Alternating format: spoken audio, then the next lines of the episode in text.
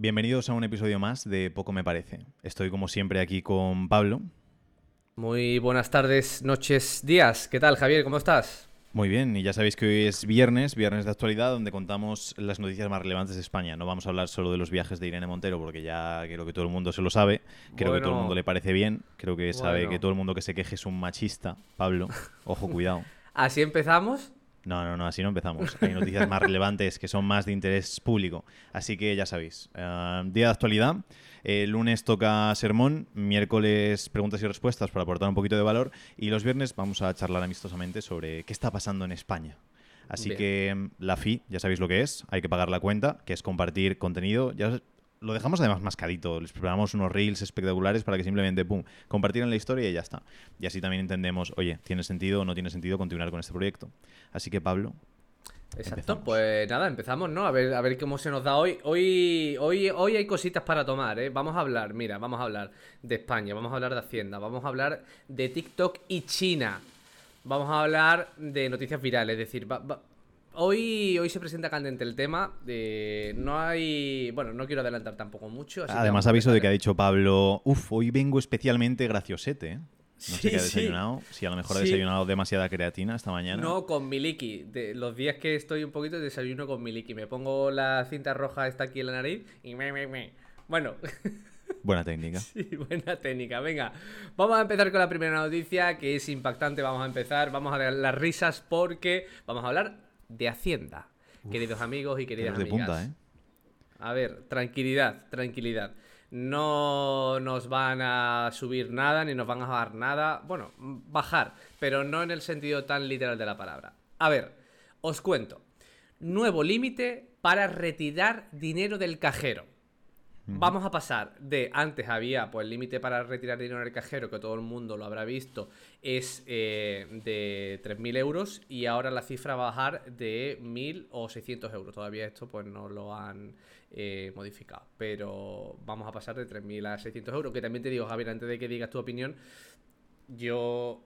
O sea, quiero decir, a mí una persona me... Yo veo en el banco, en el cajero, una persona sacar 3.000 euros en efectivo y... al o sea, quiero decir, que ¿dónde vas? ¿No? ¿Dó- ¿Dónde vas? No ¿Qué sé, es que. ¿por qué, por qué lo hacen? ¿Para luchar con el blanqueo de capitales y estas Claro, cosas? ¿no? es Me que imagino. una de las, claro, exactamente, una de las cuestiones principales, sobre todo y lo remarcan aquí, dice que con esta medida se pretende evitar el fraude fiscal y el blanqueo de capitales. Entonces, pasan de 3.000 a 1.000. ¿Qué Es opinas? que de no sé, es que. Quiero decir, cuando saca alguien más de mil euros es porque va a financiar el terrorismo, porque se va a comprar drogas, porque va a comprar niños. Yo creo, no sé, tampoco es que vaya al cajero a sacar 3.000 euros de continuo, pero considero Claro. que hay mucha gente. Tengo, tengo familiares que sí que van al cajero cada seis meses, se sacan a lo mejor 3.000 euros y dicen con esto para ir pagando las cosas que mm, vayan pagando y demás. Entonces tampoco veo. Al final es control y es eso. No creo que vayas a luchar mucho con el blanqueo de capitales y si lo haces es con las cifras súper pequeñitas. Eh, no sé, suena. Es que es lo de siempre. suena un poco a molestia y a molestar y a entender que eh, probablemente que pases de 3.000 a 1.000 a las personas que realmente interesan, que son eso, droga, armas, bla, bla, todo esto, sea como, ok, me da absolutamente igual y que simplemente sea una molestia más para nosotros. Que imagino que puedes igualmente hacer como ahora, que quieres sacar más de 3.000 euros, hablas con el cajero, le dices, lo quiero para esto, ah, vale, genial, queda ahí como justificado que quieres hacer el, sacar eso y ya está. Pero no entiendo la necesidad si no es únicamente por el control. Cuando el dinero está en el banco, se supone que ese dinero ya está limpio, si no, no entraría en el banco, o no tienes forma de meterlo si no es Claro. de manera limpia. Eso es lo que yo te iba a decir. Digo, el, el que trafique con droga no va a decir, bueno, me ha llegado 60.000, lo voy a meter en el banco y luego ya lo sacaré. No Claro, y luego ya ¿no? cuando lo saque voy a justificar. No, es que cuando metas los 60.000 te van a decir eso. Y dicen, no, pero es que sí que puedes meter 100 euros al día eh, sin que te digan nada. Bueno, pues es que el traficante de drogas, el que trafique con niños, el que trafique con gente, el que tal, no va a ir metiendo de 100 a 100. Entonces, no creo que sea una solución real, pero como prácticamente cualquier cosa que se plantea que es, vamos a hacer esto para luchar con tal, no, es para molestar o para sentirse a lo mejor útiles o para tener un control más exhaustivo de la población. Algo había escuchado en la noticia y decían, uh, prepárense para corralito. eh, que es el hecho de después no poder sacar el dinero tan rápido como quieras. Pero lo mismo, es que lo veo absurdo. Si es tu dinero y tienes tu dinero y lo tienes en una empresa privada, ¿qué narices tiene la empresa privada potestad sobre tu dinero o tú el Estado cuando es un dinero que ya has metido ahí que se supone que está regularizado. Entonces, no le veo sentido al hecho de hacerlo.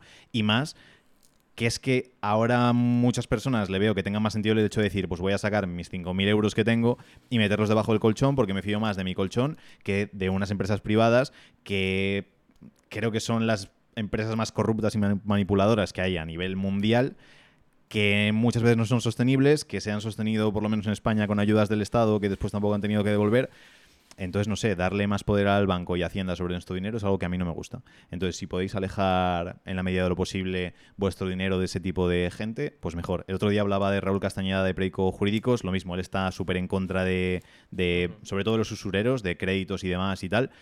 Siempre que os alejéis de todo eso, a no ser que lo hagáis con muchísimo conocimiento, lo mejor es alejarse de toda esta gente porque cosas buenas para vosotros no van a intentar encontrar ninguna. Total, entonces tú lo ves más como herramienta de control, porque a mí sí que es verdad que me da más como herramienta de control ahora cuando has dicho esto. Sí, porque es que no creo que vaya a cambiar mucho, en el sentido de que tampoco es que vayan a modificar mucho las cosas, igual que si ahora los pagos creo que tienen que ser en efectivo eran de 2.500, creo que lo bajaron después también, me imagino que lo seguirán bajando y después es, importes de más de 30 euros, los tienes que pagar con tarjeta sí o sí porque no sé qué. Eh, ¿Va eso a impedir X cosas? No, va a ser simplemente un control más exhaustivo de la gente para pues tener eso, todo muy controladito y todo muy mascadito para saber esta persona está aquí, esto está acá, esto tal. Eh, no soy tan extremo como otros que dicen, bueno, ya empiezan con eso, después cartilla de racionamiento, bla, bla, No creo que vayamos a llegar a eso tan rápido como contaba Carla el, otro viernes, pero que sí que progresivamente vamos un poco hacia, hacia esa parte. Y creo que si ya tienes el dinero regularizado, deberías poder hacer el dinero lo que te dé la gana. Es decir, ir al banco y decir, quiero 10.000 euros y que no te pregunten para qué los quieres. ¿A ti qué más te das? Mi dinero está legal, lo he cobrado trabajando o haciendo lo que sea, está ahí, entonces lo puedo sacar como si lo quiero quemar o tirar por un barranco es mi dinero, para algo me he esforzado en conseguirlo, y no que unas élites que decida es una institución bancaria o un Estado decir, no, no, pero quiero saber qué vas a hacer con el dinero que has ganado sudando y trabajando y, dejándote la espalda. Pues es mi dinero, es lo que me da a mí, me dé la gana con él. Sí, es como que una cuestión que no les compete. Claro, es que ahora has dado ese punto de vista y he dicho, ostras, pues puede ser, ¿eh? Como herramienta de control. Es que es, tu dinero total y yo qué sé, y sé que los millonarios como tú, pues eso, dices, me da igual, tal igual y todo esto. Porque tú harás otras cosas para sacar toda la pasta del banco. No, obviamente, yo ya te he dicho, yo, bueno, yo tengo mis cosas por ahí, que no lo voy a reflejar por aquí porque yo sé que Pegasus no, nos pincha el podcast. Si antes teníamos interferencias y dice Pablo, uff, igual ya nos están pinchando aquí. Sí, sí, totalmente. Bueno, vamos a hablar, mira, ahora me sirve de colación esto porque vamos a hablar de espionaje. ¿Te parece? Mm. Espionaje y aparte en una red social que está tan de moda que todo el mundo está. Y aparte que TikTok, el otro día vi un vídeo, vamos a hablar de TikTok, por cierto. Eh, yo creo que ya cuando hemos hablado de espionaje y de tal, ya la gente ha dicho TikTok, China, bueno, van por ahí los tiros, ¿no? Pero sí que es verdad que TikTok tiene un alto componente adictivo. En, en el momento en el que empiezas en esa plataforma, sabes cuándo entra, pero no cuándo sales. Igual como cuando hablas con un argentino, ¿no? Entonces... Vamos a añadir un montón de etiquetas a la figura de Pablo. No, no, pero a ver, es que. Bueno, venga, voy, voy Tú como subsahariano no deberías ser racista con los latinos, que están por encima en la escala de valor de ser humano. No, pero bueno, pero ya sabes que los argentinos hablan mucho. En fin, bueno, ya está. El tema es, Javier, atento a esto. TikTok confirma, ojo, confirma que la sede de China monitoriza los datos de los usuarios de Estados Unidos. Además, te digo, de que si pones ahora mismo TikTok en las noticias, todo es revuelo. Porque tanto Estados Unidos como ya está empezando la comunidad europea, advertir de que estas cosas van en serio y de que se medianamente aconseja que no tengamos como prioridad esta herramienta para divertirnos y para entretenernos en nuestra vida diaria. Eh, ya, ya pasó hace poco cuando bloquearon TikTok y se dejó de usar una temporada y todo eso. Nosotros solemos capitalizarnos en esas noticias por el hecho de que como solemos trabajar mucho con Instagram, es como cuidado con TikTok, en cualquier momento puede desaparecer y todas estas cosas. Eh, el otro día en el gimnasio con Jorge me enseñó un anuncio y me dice, ¿de qué estuvimos hablando antes que me tenía que comprar? y no sé, me había dicho como cinco o seis cosas, y dije esto, y me dice no, y le dije cascos, y me dice sí, y me enseñó un anuncio de los cascos. Y em, hay mucha gente que piensa eso, dice es que el móvil te está escuchando y después te enseñan publicidad adecuada a eso, todas estas cosas. Eh, no sé si la gente piensa que es cierto o no. Yo pienso que me da un poco igual, en el sentido de... Em, creo que hay que respetar la privacidad de las personas y que es una de las cosas más importantes que hay creo que se juega mucho a que la seguridad es importante para esa parte, pero aquí simplemente creo que es choque de mm, política o ideología, que es el hecho de decir, oh, China tiene datos nuestros, no queremos tal igual. A China probablemente le dé igual los datos a nivel general por nosotros. La gente muchas veces se preocupa a nivel individual de decir, Buah, es que si no van a saber... Bueno, voy a... Eh, Alicia, mi hermana, te quiero mucho, ¿vale? Lo cuento a nivel curiosidad, pero mi hermana y más de una persona ha escuchado alguna vez decir, no, yo es que a veces confundo el algoritmo y le doy like a cosas que no me gustan o busco comprar cosas que no quiero comprar para confundir el algoritmo. Y digo, hostia, pues vaya pérdida de tiempo, en plan, tenemos que intentar aprovechar un poquito más el tiempo pero sí que hay gente muy metida en esa parte y tengo lo mismo, familiares con perfiles falsos que utilizan para que no muy centrados en, en, esa parte. A las grandes instituciones, excepto para quitarte algo de dinero a nivel publicidad, tampoco le interesa mucho la putada es cuando pasan cosas así con lo que pasó de Pedro Sánchez, que pues el gobierno de era Marruecos o Argelia, que habían cogido información. Esa parte sí que les preocupa un poquito a, tema más élites. Pero a nosotros no es algo que debería como preocuparnos muchísimo. De decir, oh, ahora TikTok sabe que le doy likes a, a vídeos de tías en bikini. Y no solo a, a poco me parece a Pablo y a Javier. Pero tampoco creo que vayan por ahí los tiros. Yo veo más en cuanto a por ejemplo, edad, en cuanto a gusto, en cuanto a qué vemos, en cuanto. No sé, me, estila más por ahí más que por el hecho de, tener simples datos. O sea, no sé.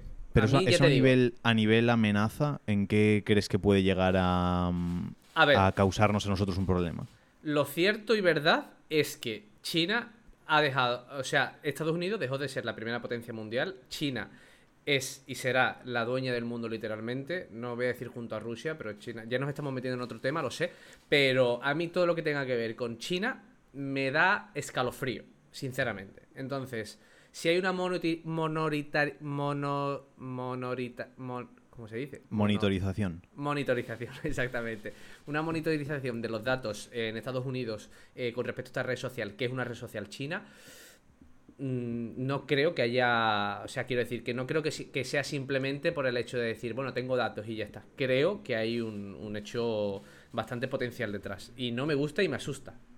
¿Me puedo meter en un berenjenal que flipas? Venga, dale caña. Em, a mí no me gusta, obviamente, el, régimen o, la forma en la que plantea China las cosas, o por ejemplo, eh, Putin en Rusia, o por ejemplo, el Islam en, en los países, eh, pues eso, de Oriente pero a veces pienso, no a nivel sueño húmedo de decir, oh, ojalá, pero sí que pienso, joder, es que qué falta nos hace un poco de eso a la sociedad occidental, porque sí que creo que estamos ahora en un punto muy, muy, muy, muy flojo a nivel sociedad, de ser débiles completamente. Y ahora mismo creo que cualquiera de esas sociedades, tanto la islámica, que bueno, ya vemos en España lo que pasa, eh, que no somos capaces de confrontarnos a ellos. Tenemos la ventaja de que tenemos mucha pasta o teníamos mucha pasta y tenemos mucha tecnología o teníamos mucha tecnología. Y porque ahora mismo, es decir, eh, ahora el mundo del Islam no nos domina porque tenemos esa parte a lo mejor de tecnología o más riqueza que ellos, pero tienen mucha más disciplina, tienen mucha más valentía, tienen mucha más agresividad, tienen muchas más cosas que hacen falta como para sostenerse como sociedad y como para seguir creciendo. Y ahora mismo cualquiera de esas tres sociedades que consideramos que están muy por debajo de nosotros porque pensamos, no, nosotros somos muy avanzados y muy progres y muy tal, y nos destrozan completamente y solo nos salvamos porque tenemos una tecnología que no depende de nosotros para, utilizarla en la mayoría de ocasiones. Pero creo que nos hace falta despertarnos un poquito y un par de bofetones para darnos cuenta, oye, nos están adelantando por la derecha todos ellos porque estamos muy, muy flojos y centrándonos en cosas y gastando la pasta en cosas que no tienen tanto sentido. No quiero acabar con un régimen con China como en Rusia, como el Islam, pero sí que creo que hay cosas que nos están sacando mucha ventaja y deberíamos uno darnos cuenta y recapacitar al respecto. Porque no es que ellos vayan, no creo que ahora empiecen eh, en el mundo del Islam a decir, no, pues genial, vamos a hacer talleres para eh, la inclusión del género, del tal, del cual, de lo que sea. Eh, no creo que vayan a gastar la pasta en eso y nos van a adelantar en, el resto de cosas. Demasiado berenjenal. Este. Sí. Sí, sí. Demasiado berenjenal. Tema Para que Pablo se calle ha sido, ha sido problemático. No, no, a ver, es que iba a dar mi opinión, pero sí que es verdad que la tengo que argumentar mucho, entonces nos vamos a tirar aquí media hora hablando de cuestiones a lo mejor que tal. Pero... Me tu opinión, Pablo. Y a la gente le interesa más tu opinión que la mía. Ah, que la mía ya más o menos se la saben. Sí, sí. Ah, no, o sea, quiero decir... Eh, es que el, tema, por ejemplo, que has dicho de destinar el dinero para ciertas cosas, sí que creo que hay cosas que son prioritarias a destinar dinero para a nivel social, a nivel convivencia social. Por ejemplo, que el Islam no destine dinero a esas cuestiones también lo retrasa como sociedad, aunque luego inviertan en más armamento, que es simplemente... Es que depende de lo que consideres retrasarse como sociedad o no. Es que tenemos las tasas de divorcios más altas del mundo entero ya no te hablo a nivel occidente, te hablo casi a nivel España. Tenemos eh, tasas de suicidio súper altas, tasas de depresiones súper altas, tasas de pobreza también bastante altas, quitando mm, mundo subdesarrollado, etcétera. Entonces, ¿realmente en qué estamos ganando como sociedad? ¿En qué se supone? Si somos más infelices, somos menos pobres, la gente está menos motivada, la gente es más floja, cada vez tenemos muchos más problemas de salud, ¿dónde está el mundo desarrollado ahí realmente? A lo mejor es que sí que vivíamos mejor a nivel eh, sociedad hace 2000 años, cuando la gente le faltaría inclusión de género, le faltaría eh, entretenimiento en Netflix, le faltaría tal, pero por lo menos no estaban con depresiones continuamente, enganchando una con otra, con ganas de suicidarse todo el tiempo y con, no sé, creo que hay cosas que aunque pensemos que estamos adelantando, igual tampoco tanto. Pero ¿sabes por qué? Porque antes la gente, por norma, no tenía tiempo para dedicarse y para poder... Estaba en modo supervivencia. Exacto.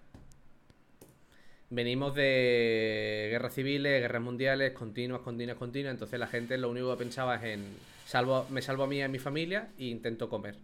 Entonces ahí pero, ahora es un falso estado de bienestar, ¿eh? Deberíamos estar en modo supervivencia también. No te hablo en modo de supervivencia extrema, de estar como en Siria y de estar acojonado por si me van a mm, tirar un misil encima en cualquier momento. Pero la gente está estilo bueno, como está el estado de bienestar, tampoco hace falta que me esfuerce tanto. Y a mí me pasa, ¿eh? que yo curro más que el 99% de la población de España y me pasa de días de decir, bueno, a ver, tampoco es tan malo si cojo y me acomodo y tal y cual. Es que tenemos que estar un poco en modo de supervivencia, porque ahora estamos dependiendo de una estructura, una sociedad que consideramos que nos va a mm, solventar todos los problemas durante toda la vida, pero no es así. Y después la gente muchas veces o se da cuenta o dice, hostia, pues vaya mierda de vida, o me falta propósito, o me falta salud, o me faltan cosas. Y sí que el Estado yo qué sé, te pones a pesar 300 kilos, a tener un montón de problemas de salud, sí que el Estado te va a intentar salvar en la medida de lo posible con fármacos, operaciones o lo que sea, pero tampoco creo que sea la solución que, hace falta. Entonces yo no sé hasta qué punto estamos adelantados o realmente estamos peor de lo que podíamos estar antes. Mira, eh, ya aprovecho ahora de lo que estamos hablando, eh, sobre todo de la vida, de, las pertenencias y demás. Tenía aquí otra noticia preparada para, para comentar. Pero eh, ayer precisamente, bueno, para la gente que, vea a lo mejor cuatro, bueno, la mujer de Key Jiménez tiene un programa que se llama Futura, que lanzan simplemente cuestiones eh, futuristas entre comillas, pero que están ya sucediendo hoy, ¿no? Y una de ellas era de que la gente en 2000, creo que era 2035 2040, eh, la, o sea, quiero decir, que la inmortalidad va a estar presente. De hecho, hay una mujer ya científica en Estados Unidos que tiene 54 años y ha logrado de que sus órganos, en vez de tener 54 años de vida, tengan 20.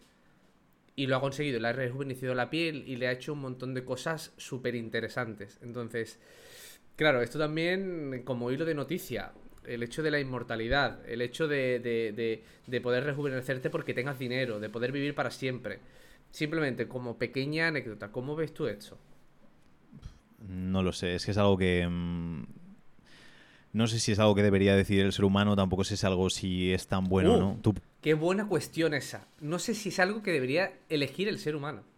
Es que no, lo sé, me parece demasiado, demasiado complejo. Em, no sé, hay cosas como por ejemplo el aborto, que igual sí que tengo una idea un poco más centrada, pero inmortalidad, puf, eh, no lo sé, es, es complejo.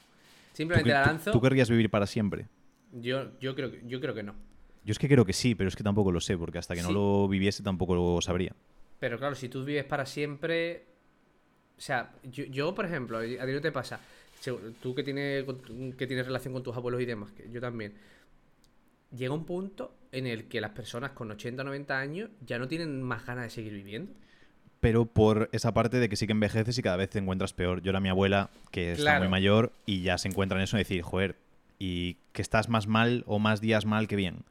Y llega un momento, me imagino que estás eso, con fallos de todo. Con, tengo otro tío también que está bastante enfermo ahora y cada vez le va fallando más cosas y eh, cada vez pues anda peor, cada vez tal, cada vez cual y vas degenerando. Si reviertes esa degeneración como con la mujer y tienes todo más joven y aunque tú tengas 100 años, tienes vitalidad de 20, ahí es donde digo, no sé si querría seguir viviendo o no. Es algo, me imagino, que hasta que no experimentas, eh, no te das cuenta. Está lo típico de las novelas o de las películas que dicen el típico que tiene 400 o 500 años y dice estoy harto de vivir, pero mucho también es porque otros se mueren y tú los ves morir. Si no nos morimos nadie, no, no lo sé. Es que me parece ya de un tema muy, muy complejo Total. como para elegir. Y tampoco, la, la- o sea, quiero decir que lo normal es que nos muramos para poder seguir evolucionando. Entonces ahí no habría evolución, por ejemplo. Sí, probablemente irías todo mucho más lento. Tampoco habría como eh, momentos un poco tan marcados de decir tengo que hacer esto, luego esto, luego esto, porque es, bueno, puedo tener hijos dentro de 400 años, me da un poco igual. No, no sé, Sí, sí. es, es, es, eh, Es extraño. Es No creo que sea algo que vivamos tú y yo, Mm, o no igual creo. sí, no lo sé. A ver, de aquí a 2030, 2040, 2040, que era 2045 la noticia. mm, Sí, todavía Bueno. seremos jóvenes yogurines, muy apetecibles, como dice mi amigo Emiliano. Jóvenes yogurines muy apetecibles. Muy bien, me quedo con eso. Bueno, eh, cambiamos de noticias. Vámonos a cosas que salvan vidas. ¿Qué te parece el titular? Bien, de no morir a salvar Eh, vidas. es que yo voy hilando fino, ya, ya, ya me conoces. Es que, madre mía, de verdad. Me tienes que enviar un vino. Eh, Eh, ¿No te ha llegado todavía? pero me lo has enviado de verdad. A ver, pongo en contexto. Javier ha, hecho. Dilo tú, Javier. Has, has hecho un vino propio. He hecho un vino propio. Eh, es estrategia de marketing, es ser buena persona y es eh, sueño personal. Se han juntado las tres cosas y siempre había dicho, joder, me molaría tener mi vino. De no ir a un sitio, no estar en tu casa y abrir el vino de no sé quién, sino decir, hostia, estoy abriendo mi vino. Entonces estuve trabajando durante meses con una bodega y he hecho mi vino. Entonces, eso se ha unido con el hecho de decir, joder, estoy muy agradecido a clientes, estoy muy agradecido a empleados, entonces, qué mejor que dar un obsequio que pueda ser propio y con tanto significado para ti. Que luego Pablo se lo va a beber y va a decir, a mí me da suda esto, lo que quiero es que el vino esté No, no. buenísimo, por eso también va a estar buenísimo el vino. Y, y luego a nivel estrategia de marketing, porque considero que también es algo más fácil de compartir o de comentar, que por ejemplo a Pablo le mando libros también todos los meses, que este mes creo que no se lo voy a mandar, pero le mando libros todos los meses también y eso no es tan como decir, oh, qué bueno que Javier me ha mandado un libro. Pero hostia, qué bueno que Javier me ha mandado un vino.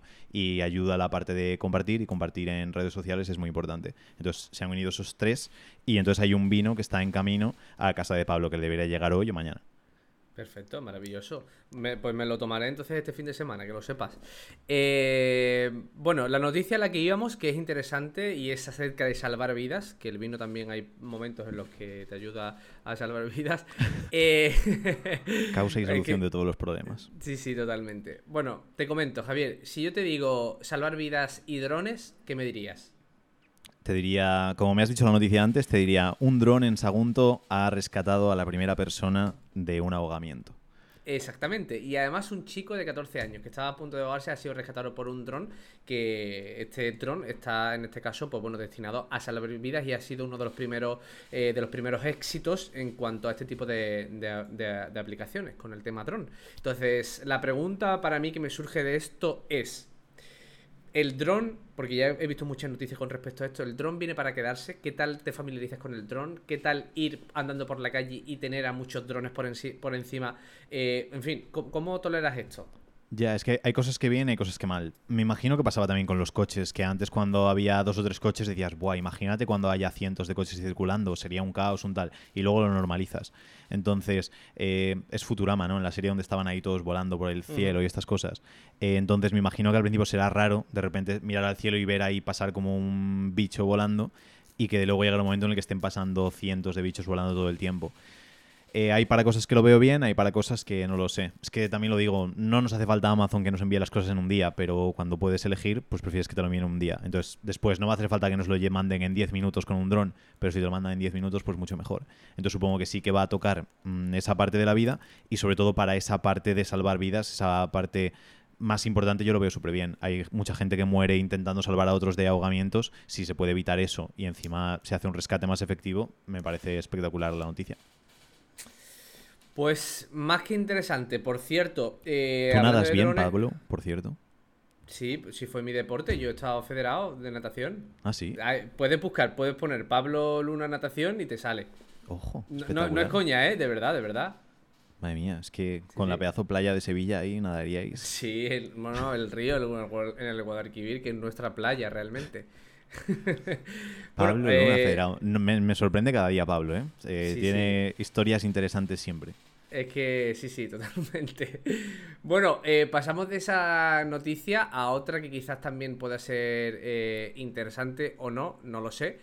Pero te la, te, la, te voy a recitar a ver tú qué opinas, porque esto también es un tema muy candente de la sociedad. A ver, el 75% de los españoles preparados descarta realizar compras previstas en los próximos meses debido a la subida de precios. Es decir, inflación. Nos enfrentamos a la inflación más grande en los últimos 50 años.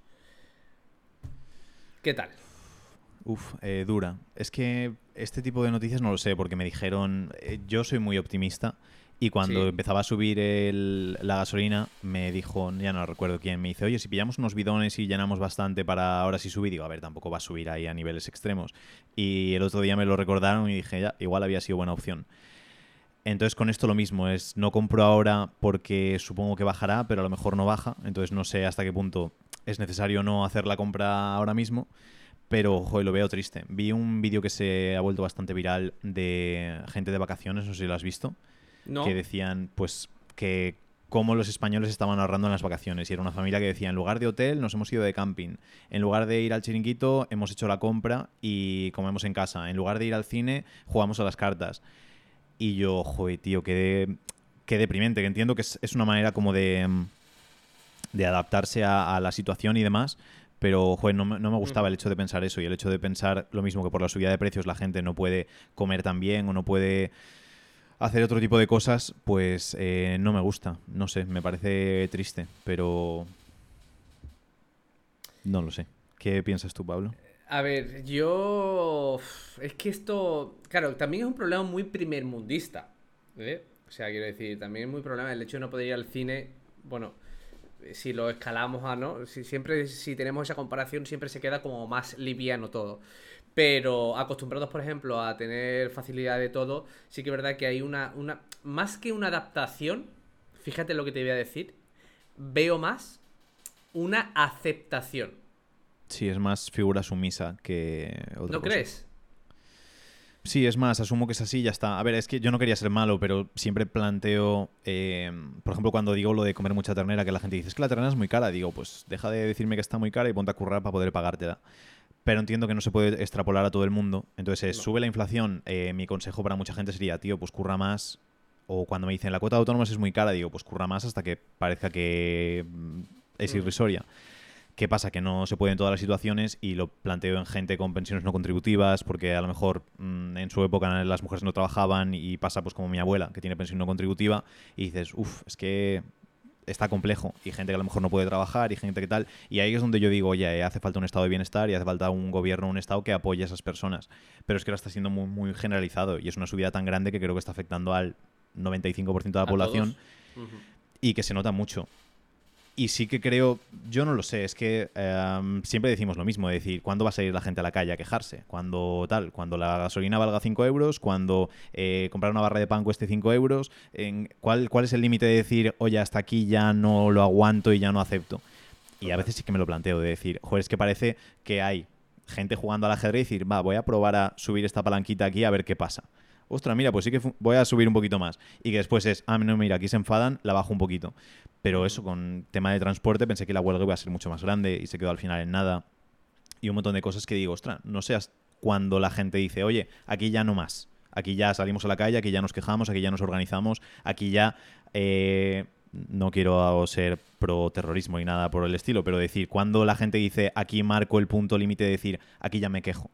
Y yo pensé que estaba muy atrás que ya lo hemos pasado mucho más. Pero yo perdí mucho la esperanza cuando lo del COVID, cuando empezaron todas las restricciones y digo, vamos a ver, esto ni de coña la gente lo va a permitir. Sí que se permite. Vale, pero esto ya seguro que no.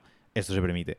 Y para mí fue muy desesperanzador ver toda esa parte. Me animó mucho ver la parte de los niños, de cuando empezaron a querer vacunar niños, que la gente sí que empezó a hacer manifestaciones y demás, aunque no se viesen pero sí que he perdido mucha esperanza en la sociedad española por esa parte de decir, joder, y yo el primero que tampoco salgo a la calle ni organizo historias ni nada.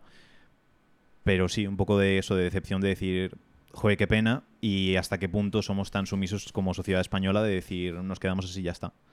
Que sé que esto no pasaría en las otras sociedades que te estoy comentando, que a lo mejor tienen una agresividad un poco más alta que nosotros. El ejemplo de Francia, por ejemplo.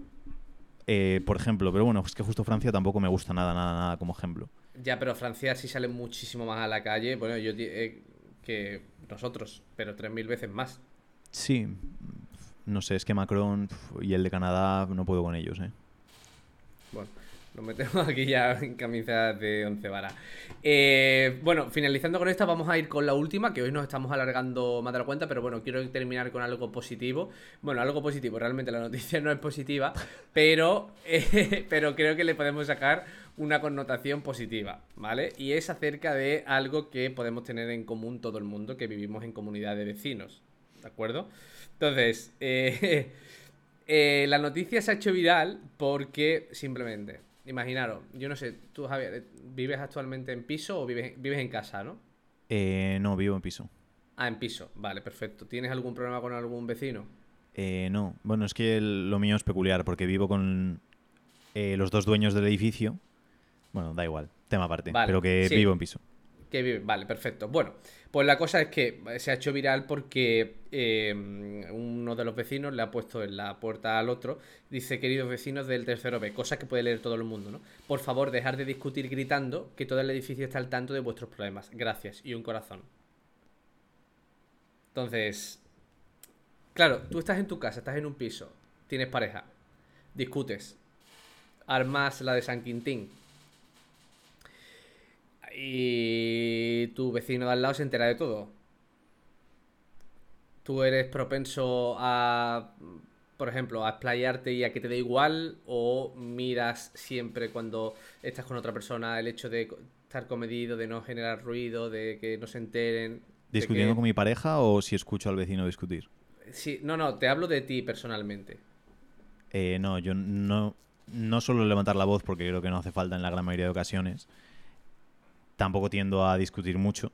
Es más, se hacen las cosas así o si no, no se hacen. O si no, hablas en otra posición. Soy muy malo para eso, la verdad. Me, odia todo el mundo por eso. Pero no, no tiendo nunca a discutir. Creo que nunca me he gritado con ninguna pareja ni nada que yo recuerde. Entonces no, no tiendo a tener ese problema de, de ruidos y demás. Tú, Pablo, cuéntanos.